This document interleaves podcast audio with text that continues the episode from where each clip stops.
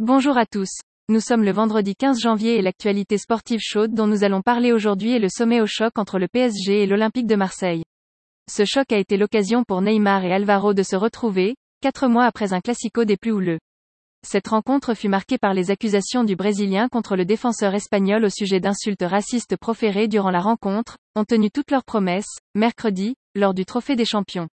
De retour de blessure après un mois d'absence, le numéro 10 du PSG a pourtant dû attendre la 65e minute pour faire son apparition sur la pelouse de Bollard. Mais quelques minutes ont suffi aux Marseillais pour se rappeler au bon souvenir de l'ancien Barcelonais. Le temps de commettre trois grosses fautes et d'être au bord du carton rouge. Et si les deux hommes ne se sont pas adressés la parole sur la pelouse, ils s'en sont ensuite donnés à cœur joie sur Twitter après la victoire du PSG, 2 à 1. Mes parents m'ont toujours appris à sortir les poubelles, a notamment écrit le défenseur espagnol en légende d'une photo où on le voit faire faute sur Neymar en lui prenant la tête à deux mains.